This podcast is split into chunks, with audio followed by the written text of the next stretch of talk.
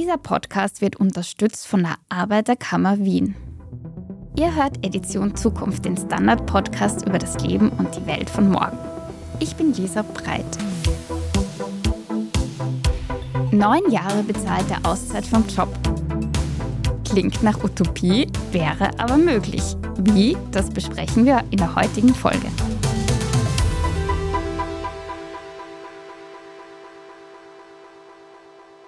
Vielleicht geht es Ihnen ja wie mir. Man hetzt von der Arbeit ins Privatleben, muss sich um seine Kinder kümmern, manchmal um kranke Angehörige, den Eltern helfen und versucht dann am Ende des Tages auch noch irgendwie Zeit für sich selbst zu haben. Warum machen wir das eigentlich so und ging es nicht vielleicht auch ein bisschen besser? Ja, geht es. Und zwar mit einem neuen Arbeits- und Lebensmodell. Wir sprechen heute mit der Erfinderin dieses Modells, einer deutschen Soziologin Karin Jurczyk. Und sie wird uns heute sagen, wie das alles funktionieren soll. Hallo, Frau Jurczyk. Willkommen. Einen schönen guten Tag auch an Sie. Sie haben ja das sogenannte Optionszeitenmodell mitentwickelt. Demzufolge sollen alle Menschen über ein Zeitbudget verfügen, das sie zum Beispiel verwenden können, um ihre Kinder zu betreuen, eine Weiterbildung zu machen oder auch nur für Selbstfürsorge. In dieser Zeit arbeiten sie nicht oder auch nur in Teilzeit. Können Sie das Konzept zunächst näher erklären? Ja, das mache ich gerne, weil das ist ja doch ganz schön kompliziert. Hm. Also, es geht uns insgesamt tatsächlich um nicht weniger als um ein neues sozialpolitisches Gesamtmodell, bei dem wir auf ein neues Verhältnis zwischen Erwerbsarbeit und anderen Tätigkeiten zielen. Also, das ist der Rahmen. Der erste Eckpunkt ist, dass es um einen bestimmten festgelegten Anteil an ihrer gesamten Lebensarbeitszeit geht. Und dieser Anteil ist mit einem Rechtsanspruch versehen. Den Rechtsanspruch erhalten Sie bei Berufseintritt und der Rechtsanspruch zielt auf ein Optionszeitbudget für jede Person.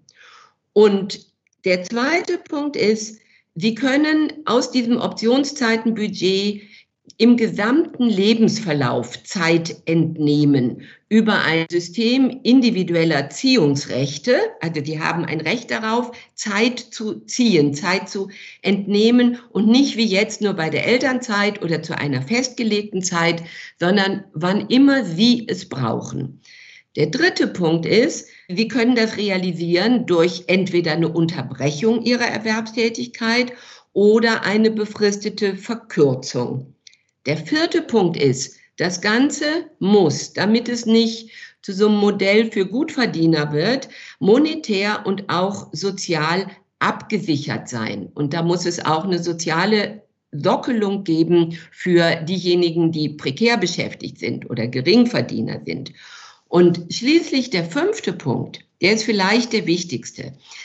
Das Ganze ist zweckgebunden, das Modell. Das bedeutet, im Vergleich zum bedingungslosen Grundeinkommen oder auch zur Diskussion 30-Stunden-Woche sagen wir, diese Zeiten und das entsprechende Geld soll es nur geben für gesellschaftlich relevante Arbeit. Und diese relevante Arbeit sehen wir vor allen Dingen in Bezug auf die sogenannte Sorgearbeit, also das sich kümmern um andere Menschen, vor allen Dingen Kinder, alte Menschen, kranke Menschen.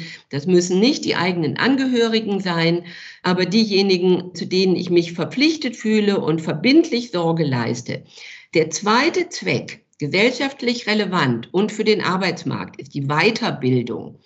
Und dann geht es um die Selbstsorge, denn ohne dass sie für sich selbst hinreichend sorgen können, können sie weder sorgen für andere noch auch wirklich ein guter Berufstätiger sein. Das sind diese drei sogenannten Zwecke und das meinen wir mit der Zweckbindung. Bis zu neun Jahre sollen ja möglich sein. Wie sind Sie denn auf diese Zahl gekommen? Ja, wir haben tatsächlich empirisch gerechnet, sekundäranalytisch. Und zwar haben wir den großen repräsentativen Datensatz genommen für Deutschland des Statistischen Bundesamtes. Das ist die sogenannte Zeitbudget Erhebung, die circa alle zehn Jahre gemacht wird. Die soll jetzt wieder neu aufgelegt werden. Das heißt, unsere Daten sind jetzt ein bisschen veraltet. Die beziehen sich auf 2013 und 2014, aber es gibt halt noch keine neueren.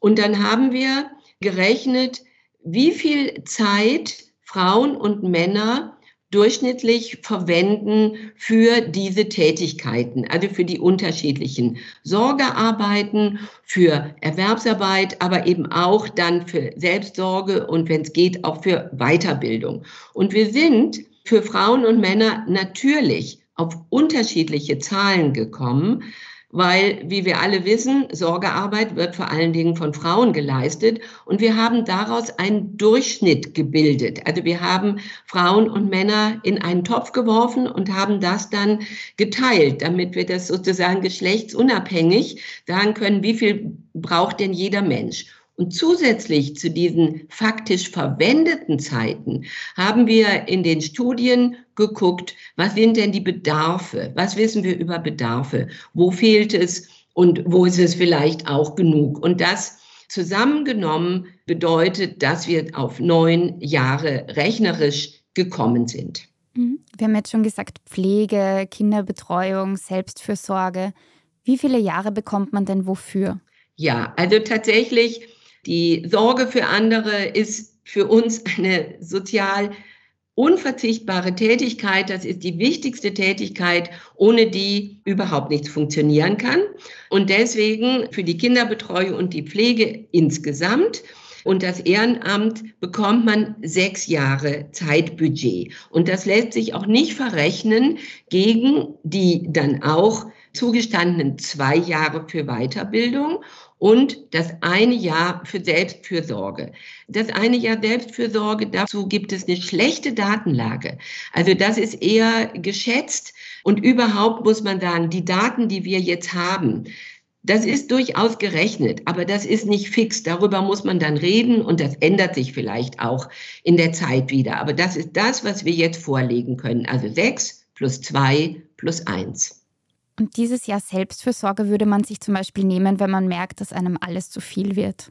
Ja, oder wenn man merkt, dass man in der Situation, in der man sich befindet oder in dem Job, in dem man ist, dass das einfach hinten und vorne nicht mehr stimmt. Also es geht tatsächlich auch um die Möglichkeit, innezuhalten und sich umzuorientieren und zu fragen, wo will ich denn hin und vielleicht was anderes auszuprobieren über die tägliche Regeneration hinaus. Wir haben ja doch fast alle Urlaubsanspruch und haben auch tägliche Freizeit, aber das reicht in der Regel nicht für so grundlegende Prozesse, nochmal genauer hinzugucken, was brauche ich denn und was fehlt mir denn und auf welchen Gebieten möchte ich mich denn entfalten. Eine ganz entscheidende Frage auch, gibt es in dieser Zeit Geld und wenn ja, wie viel? Ja, in dieser Zeit muss es Geld geben, denn ansonsten könnten sich ja tatsächlich solche Aus- oder Unterbrechungszeiten oder Verkürzungen nur diejenigen erlauben, die über sehr viel Geld bereits verfügen. Und das ist jetzt wirklich überhaupt nicht das Ziel, das wir verfolgen. Und es gibt ja auch bei der Elternzeit, wie wir sie kennen, Geld, es gibt Lohnersatz und wir denken in etwa in diese Richtung eines Lohnersatzanspruches für diese Sorgetätigkeiten. Auch da muss man sich jetzt über den prozentualen Anteil noch nicht streiten. In Deutschland haben wir zurzeit, glaube ich, 67 Prozent des Lohnersatzes in etwa und mindestens sollte es in diese Richtung gehen. Und wie viel Geld das ist, Gut, das geht in diese Richtung. Aber das ist jetzt abhängig davon, welchen Zweck verfolgen Sie gerade. Und da hängt auch dann davon ab, wer gibt denn das Geld?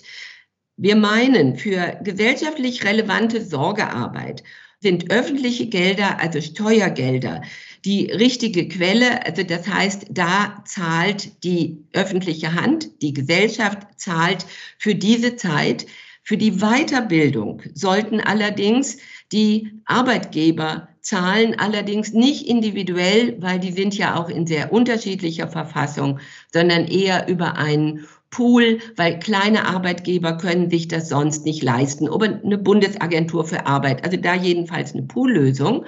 Und was die Selbstsorge angeht, da würden wir zunächst sagen, das sollen diejenigen, die über Geld verfügen und nicht prekär sind, weitgehend selber zahlen können. Aber die vielen, die über nicht genug Geld verfügen, sollten dann eben sowas wie eine soziale Sockelung erhalten, damit sie tatsächlich sich das auch erlauben können.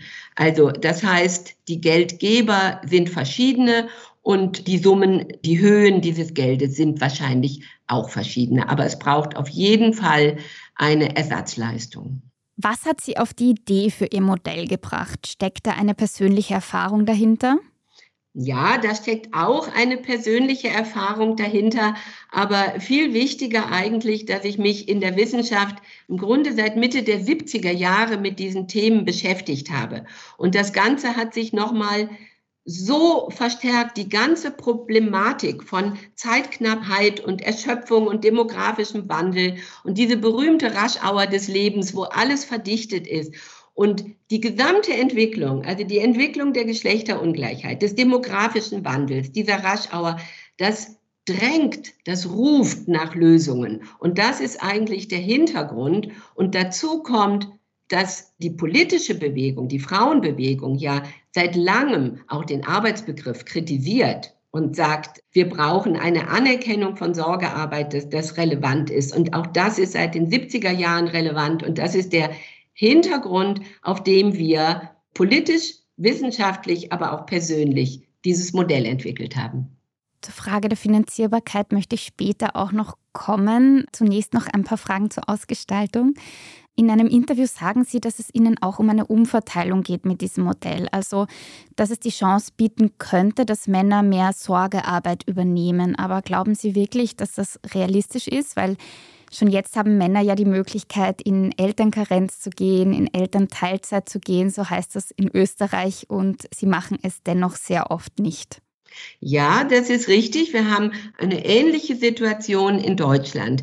Und trotzdem gehen wir davon aus, dass tatsächlich Männer mehr Sorgearbeit übernehmen würden. Und zwar aus mehreren Gründen. Das ist ja wirklich ein Knackpunkt unseres Modells. Es geht uns sehr stark und sehr zentral um Umverteilung zwischen den Geschlechtern. Zum einen beziehen wir uns auf die vielen Studien, die zeigen, dass Männer sehr gerne mehr Zeit für ihre Familie und vor allen Dingen für ihre Kinder oder auch für Pflege verwenden würden, wenn ihre Arbeitgeber sich nicht querstellen würden oder wenn sie nicht in Konflikt kämen, auch so mit der Haltung, na ja, und bist ja vielleicht kein richtiger Mann. Also wir haben hier ein kulturelles Muster von Männlichkeit, was auch unter Kollegen zuschlägt und was tatsächlich Männer sehr zögern lässt, allerdings wesentlich aufgrund der Reaktion der Arbeitgeber, sowas in Anspruch zu nehmen. Das heißt, es gibt das Interesse, das artikulierte Interesse, aber es gibt eine große Zögerlichkeit, das in Anspruch zu nehmen. Und was ich sehr spannend finde, in Deutschland gibt es eine Befragung von einer großen Gewerkschaft, einer wesentlichen Männergewerkschaft, die IG Metall, die kürzlich eine Umfrage gemacht hat unter ihren Mitgliedern, im Wesentlichen Männern. Und da war sehr eindeutig, dass Männer ein großes Interesse daran haben, ihre Erwerbszeit zu reduzieren. Und gerade wenn man sich jetzt auch die Debatte um die junge Generation anguckt, da sieht man ja ganz stark artikuliert, dass die Bereitschaft sinkt, also einfach 40 Stunden plus ein ganzes Arbeitsleben durchzuarbeiten. Und das gilt ebenso für Männer. Aber das ganz entscheidende Argument ist, dass ja diese Wahrnehmung von was ist normal und auch was ist dann männlich damit zu tun hat, dass wir ja dieses sozialpolitische Modell verankert haben, dass eine Normalbiografie daraus besteht, dass man eben lernt, dass man dann ein ganzes Erwerbsleben lang erwerbstätig ist, in einem 40-Stunden-Job und dann in Rente geht. Und das Ganze ist auch kulturell verankert. Und das ist sozialpolitisch, also durch sozialpolitische Leistungen abgefedert. Also dieses Modell wird gestützt im Arbeitsrecht und im Sozialrecht. Und wir wollen eben an dieser Norm und an dieser Normalität drehen. Und deswegen gehen wir davon aus, je selbstverständlicher es ist, dass auch Männer Auszeiten in Anspruch nehmen und nicht nur für Sorgearbeit, sondern eben auch für Weiterbildung und Selbstsorge, wie auch sich trauen, ihre Erwerbsverläufe jenseits dieser tradierten Drei-Phasen-Norm in Anspruch zu nehmen. Und da geht es uns also wirklich um eine Mischung von Struktur- und Kulturwandel. Und wir gehen sehr stark davon aus, dass viele Männer, zumindest der jüngeren Generation, sehr gerne dieses dann auch in Anspruch nehmen würden, wenn es denn nicht so negativ konnotiert ist und ja auch sanktioniert ist durch Karriereeinbußen und so weiter, wie es das jetzt ist. Also daraus, aus diesen Argumenten, speist sich unser Optimismus. Also Sie glauben, dass sich durch die rechtliche Verankerung des Ganzen über einen längeren Zeitraum auch die gesellschaftlichen Erwartungen ändern würden? Ja, dass wir eine andere Norm etablieren und dass damit auch eine andere Normalität selbstverständlich wird, eben die Lebensläufe atmen zu lassen, so wie wir das sagen. Und dass das was ist, was dann eben auch für Männer attraktiv ist. Also wir kehren im Grunde Ausnahme und Regel um. Was jetzt Ausnahme ist, nämlich die Unterbrechung oder die Verkürzung, wollen wir zur Regel machen durch einen Rechtsanspruch, der für diese drei Zwecke verankert ist. Ich verstehe, also durch das Modell soll es ein Stück weit normaler werden, dass sich Männer auch gleichermaßen um die Kinder kümmern. Wir machen jetzt eine kurze Pause und sind gleich wieder zurück mit der Frage, ob das ganze Modell nicht ein bisschen zu idealistisch ist und ob sich das in Wirklichkeit überhaupt realisieren ließe.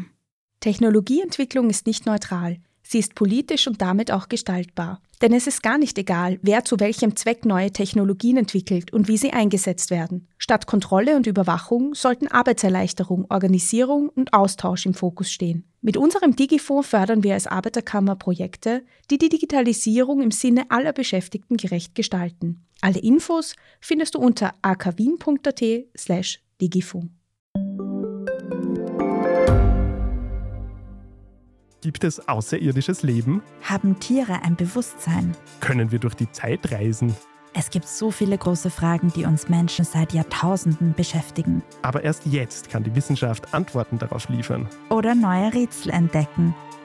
Ich bin Tanja Traxler. Und ich bin David Rennert. Im Standard-Podcast Rätsel der Wissenschaft gehen wir großen Fragen der Menschheit auf die Spur. Wir fragen Wissenschaftlerinnen, was in schwarzen Löchern passiert wo die Aliens bleiben und die Fusionskraftwerke und wo die Mathematik an ihre Grenzen stößt.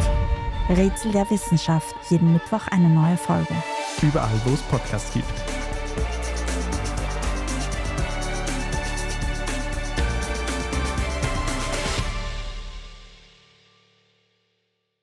Ist ja so, dass es schon jetzt an Fachkräften mangelt in vielen Bereichen.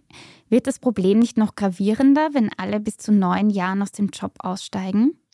Ja, das Modell wird kurzfristig gravierender, aber da muss man ja mal hinschauen, warum wir diesen Fachkräftemangel haben. Wir haben ihn natürlich auch stark wegen des demografischen Wandels. Also es geht uns sozusagen die mittlere und die Nachfolgegeneration aus, aber wir haben ja auch ganz viele, die sagen, nein, wir sind eben nicht mehr bereit, unter den gegebenen Bedingungen der Arbeitswelt erwerbstätig zu sein. Da gibt es ja eine große Bewegung, die zum einen mit einer veränderten Wertehaltung zu tun hat, die aber auch mit Erschöpfung zu tun hat, mit gesundheitlichen Problemen.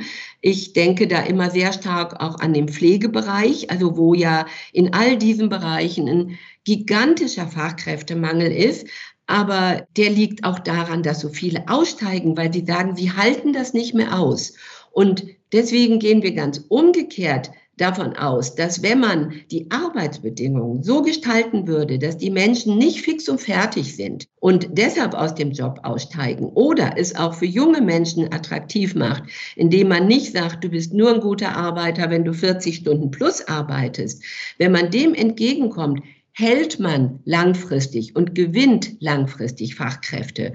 Und deswegen glaube ich, es ist genau das Richtige, jetzt auf diese lebensweltlichen Interessen einzugehen. Nur wird das natürlich nicht sofort sozusagen in passfähiges Modell sich umverteilen. Aber mittelfristig muss das diese Richtung sein. In eine ganz andere Richtung gehen derzeit die Diskussionen, auch in Österreich. Und zwar der Arbeitsminister sagte kürzlich, dass Menschen, die freiwillig Teilzeit arbeiten, weniger Sozialleistungen bekommen sollen.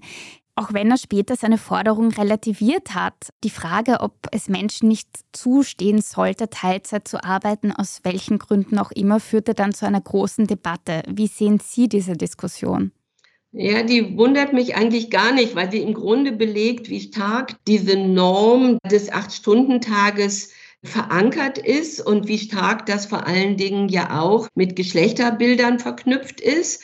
Also das ist einfach der Hintergrund, auf dem auch ein Arbeitsminister jetzt argumentiert.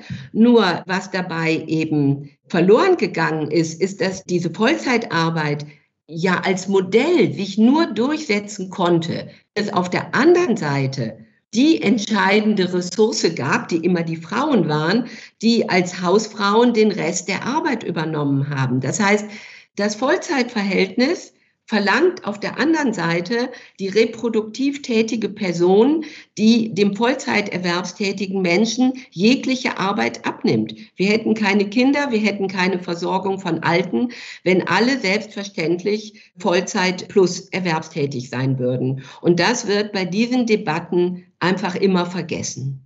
Eine Frage, die ich mir auch noch stelle, müsste man denn gegenüber irgendjemandem nachweisen, was man in dieser Zeit getan hat?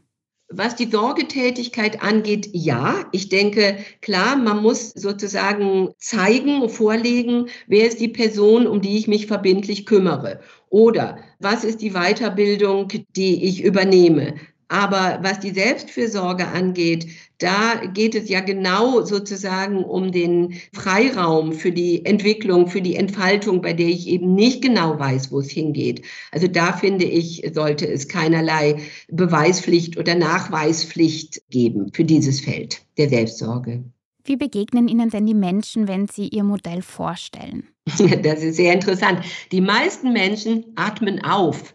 Vor allen Dingen, wenn ich den Begriff der atmenden Lebensläufe verwende, dann sagen die, ja, das wäre schön. Und sie stellen sich in der Regel vor, was das für sie konkret bedeuten könnte, wenn sie dann, wenn sie es brauchen, mehr Zeit hätten für das, was sie brauchen. Also das ist die weit überwiegende Reaktion. Die meisten Arbeitgeber, mit denen wir bislang gesprochen haben, reagieren verschreckt die sagen, oh, wie soll das denn gehen? Und es stimmt ja auch. Also es ist ja überhaupt nicht einfach, betrieblich zu regulieren, wenn so viele Menschen, also jetzt in dem Fall Beschäftigte, ihre Ansprüche realisieren wollen. Und dafür muss man in der Tat dann auch betriebliche Regelungsmechanismen finden, wie man sozusagen die verschiedenen Bedürfnisse zueinander abgleicht. Und da braucht es natürlich auch einen Mechanismus, der da hilft, das Ganze zu regulieren. Insofern verstehe ich schon auch die Sorgen der Arbeitgeber, aber auch dafür gibt es Modelle. Wir haben in Deutschland hier einen Entwurf für ein sogenanntes Wahlarbeitszeitgesetz, was genau vorsieht, was man auf betrieblicher Ebene wie regulieren müsste und was die Mechanismen sind zwischen Arbeitgebern und Betriebsrat und Beschäftigten, damit man diese Interessen in eins bringt. Also auch das wäre machbar. Sie haben in einem Interview eingeräumt, so ganz wie Sie das vorgeschlagen haben, wird das Modell wahrscheinlich nicht kommen. Warum?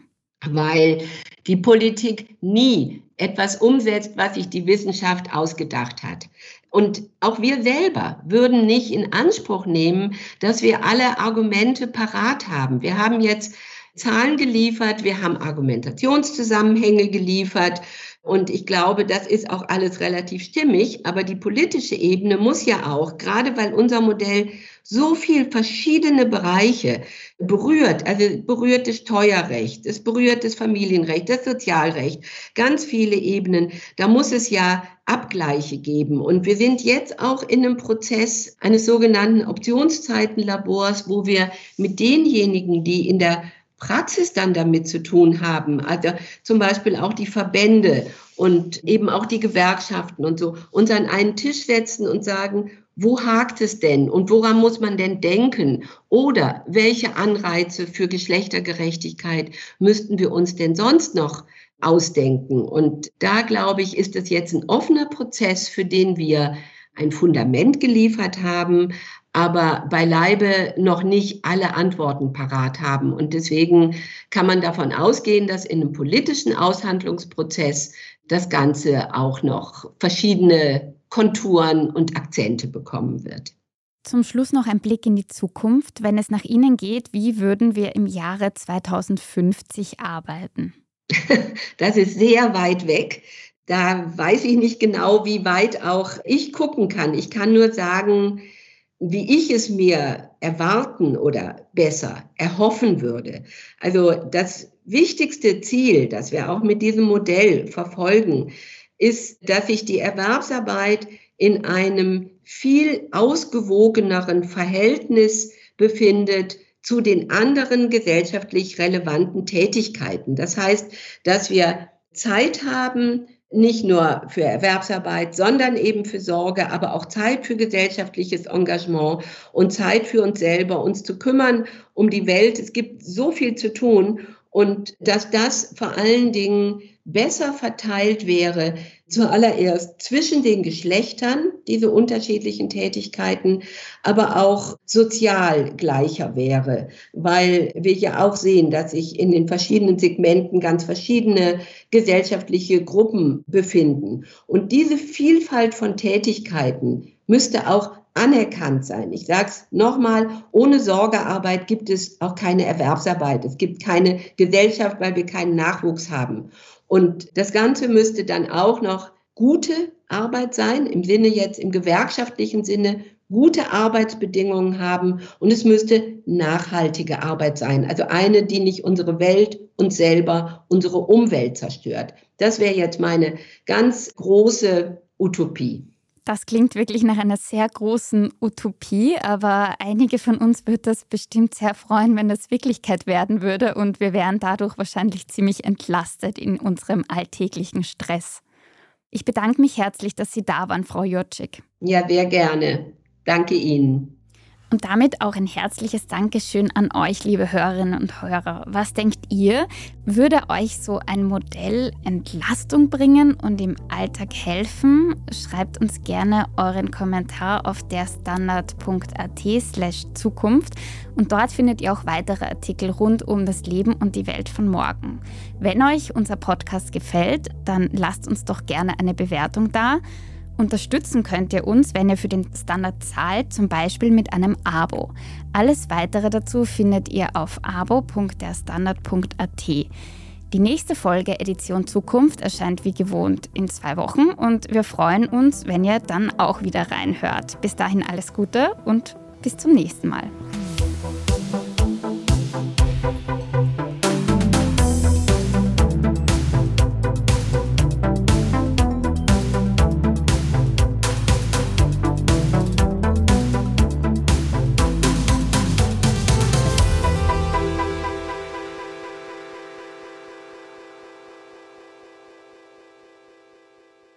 Wir als Arbeiterkammer fördern Digitalisierungsprojekte, damit alle etwas von den Vorteilen der Digitalisierung haben und niemand zurückgelassen wird. Mit dem DigiWinner und dem Bildungsgutschein mit DigiBonus fördert die Arbeiterkammer deine Fortbildung im Bereich Digitalisierung. Hol dir jetzt deine Förderung und sei ganz vorne mit dabei bei der Gestaltung des digitalen Wandels.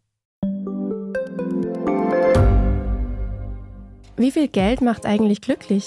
Werde ich mit Daytrading reich? Und ist jetzt der richtige Zeitpunkt, um in China zu investieren?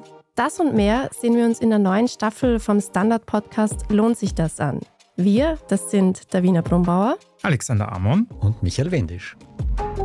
Und gemeinsam mit Expertinnen und Experten fragen wir uns, wie ein Pyramidenspiel funktioniert, was eigentlich ein Baby kostet und ob es sich lohnt, in eine Steueroase auszuwandern.